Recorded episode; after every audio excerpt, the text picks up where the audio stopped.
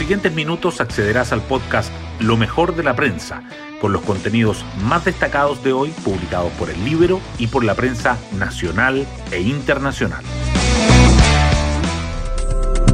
Buenos días, soy Magdalena Olea y hoy viernes 26 de noviembre les contamos que la carrera presidencial se acelera con miras al balotaje del 19 de diciembre y los comandos de Gabriel Boric y de José Antonio Cast reacomodan sus cartas. Algunos movimientos predecibles, otros no tanto.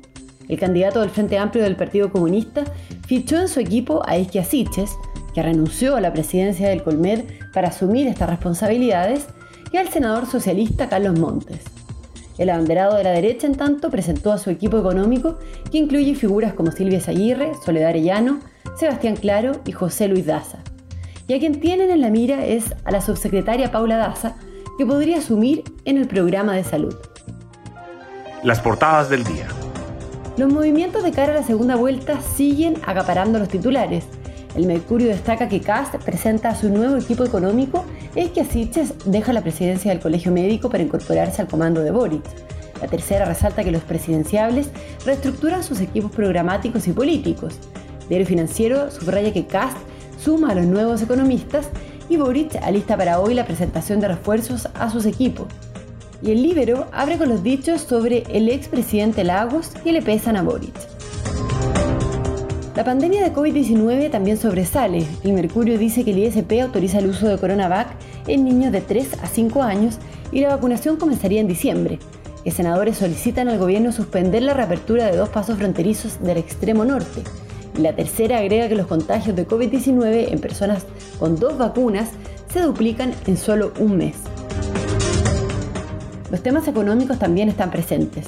El Mercurio destaca que el fondo E repunta 4,7% tras el rechazo del Senado al cuarto retiro y se acerca a su mejor rentabilidad mensual. La tercera resalta que la TAM Airlines se reorganizará con una inyección de 7 mil millones de dólares y Diario Financiero entrevista a Cristina Torres, la directora de la DIPRES. La foto principal de El Mercurio muestra que mujeres lideran marchas para exigir el fin de la violencia, mientras que la de la tercera es para el mar de Pisagua, que busca convertirse en el área marina protegida más grande del norte.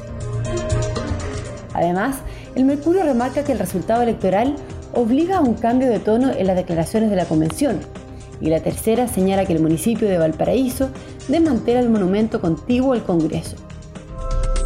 Temas del Libero. La periodista de El Libero, Francisca Escalona, nos cuenta sobre los dichos sobre el expresidente Lagos que le pesan a Boric en la segunda vuelta. De cara a la segunda vuelta del 19 de diciembre, el exmandatario Ricardo Lagos entregó su apoyo al abanderado de probabilidad Gabriel Boric. Y pese a que el aspirante a la moneda salió a agradecer el gesto, ha sido precisamente el diputado de Convergencia Social y sus compañeros de bancada del Frente Amplio y el Partido Comunista los que históricamente han salido a criticar el periodo de gobierno del concertacionista endeudar a las familias con el CAE, agachar el moño con los empresarios y legitimar la Constitución de 1980 son parte de las acusaciones. Pueden encontrar esta nota en www.eslibero.cl. Hoy destacamos de la prensa. CAS presenta a sus nuevos asesores económicos y conforma un equipo territorial con Chile Vamos. El candidato republicano anunció a los nuevos integrantes del equipo económico, definió que la rebaja de impuestos que propone será más progresiva y pidió a los inversionistas que vuelvan a creer en Chile. En tanto, su equipo político se reunió con la coalición oficialista para afinar el despliegue territorial. Se decidió que Diego Chalper de RN, Juan Antonio Coloma de la UDI y Rodrigo Caramori del PRI estarán a cargo del tema. En medio del proceso de acercamiento con la centroizquierda, el equipo de Boric que seguirá liderado por el diputado Giorgio Jackson, fichó a Isquia Siches, que dejó la presidencia del Colegio Médico, y al senador Carlos Montes del Partido Socialista. También hubo cambios internos para tener representantes de todos los partidos de Apruebo Dignidad en el comando. Hoy se espera la presentación de los nuevos integrantes del equipo económico.